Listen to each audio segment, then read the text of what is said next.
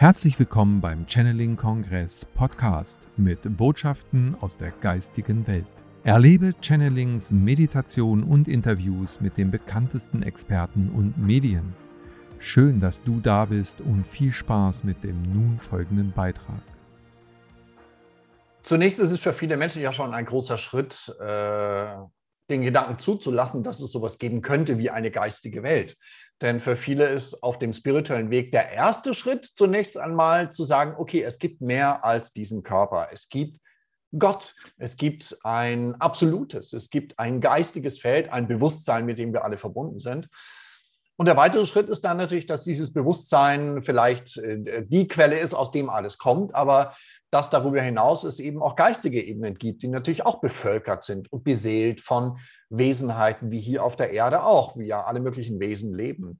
Und äh, die geistige Welt ist deswegen ja, ja eher so wie ein Überbegriff, ne? weil es gibt Gott, es gibt vielleicht die Erzengel, es gibt die Schöpferengel, äh, wo immer die Frage ist, kann man mit ihnen überhaupt Kontakt aufnehmen? Dann gibt es aber ganz viele Engelwesen, die zu den Menschen äh, Kontakt aufnehmen.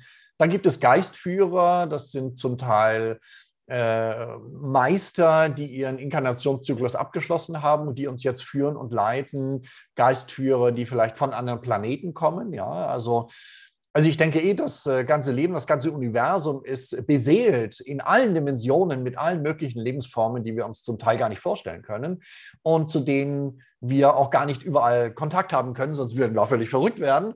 Und äh, deswegen gehört ja auch eine bestimmte Klarheit und eine Absicht und eine gewisse Seelenreife dazu, sozusagen dann auf medialen Wege mit einigen dieser Ebenen tiefer in Kontakt zu treten. Und das ist eben das Tröstende und das Schöne, dass das heute nicht wenigen Einzelnen vorbehalten bleibt. Also in früheren Zeiten gab es ja einige berühmte Medien, über die vielleicht auch noch sprechen können wollen, sondern heute scheint es vielen, vielen Menschen zu passieren, dass sie immer leichter in Kontakt treten mit äh, gewissen Dimensionen der geistigen Welt, mit Engeln. Das ist ja tröstend und sehr schön und immer mehr Menschen verstehen auch, was das bedeutet, die geistige Welt. Denn also ich finde das einfach immer, gerade wenn es einem nicht so gut geht oder wenn wir in schwierigen Phasen uns befinden, wie jetzt ja auch, einfach sehr tröstend zu wissen, ja, wir sind geführt von älteren Seelenbrüdern, Seelenschwestern, von anderen Wesenheiten, die es gut meinen mit uns, ja. Also das fehlt mir manchmal auch in vielen Diskussionen, wo die Menschen so Angst haben. Sich daran zu erinnern, ist äh, unglaublich tröstend und schön. Hm. Ja, du hast es eben gerade auch angesprochen. Ähm, wir sind hier in einem Reinkarnationszyklus. Äh, würdest du sagen, dass wir ähm, eben mit dem Tod wieder hinübergehen in eine Form der geistigen Welt? Es wird auch immer wieder von Astralebenen ja gesprochen. Und mit der Geburt diese geistige Welt verlassen. Und wenn, wie tief wir dann in die Materie eben hinabsteigen durch unsere Inkarnation, äh, liegt das auch an dem Alter der Seele, was du gerade angesprochen hast? Wie würdest du das einschätzen? Ja, ich denke schon. Es gibt ja ganz viel Literatur oder auch Rudolf Steiner hat ja sehr, sehr ausführlich über diese verschiedenen Ebenen der geistigen Welt gesprochen. Und äh, wir alle, wenn wir verstorben sind, reisen durch verschiedene Ebenen, verschiedene Welten, die je nach spiritueller Tradition anders definiert werden. Aber es ist wohl so, dass wir auf ganz verschiedenen Ebenen dann wieder zum, zum göttlichen Geistesfunken zurückkehren und dann wieder sozusagen langsam wieder inklinieren.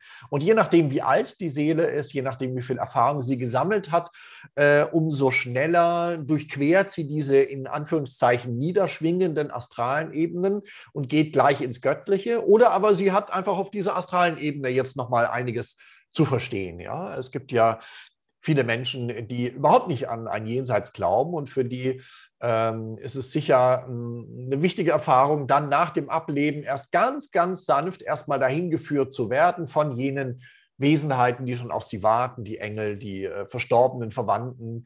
Also wir sind ja nie allein und der Übergang ist immer harmonisch, aber manche Seelen brauchen einfach ganz lang, bis sie da so allmählich aufwachen und bewusster werden und wacher werden.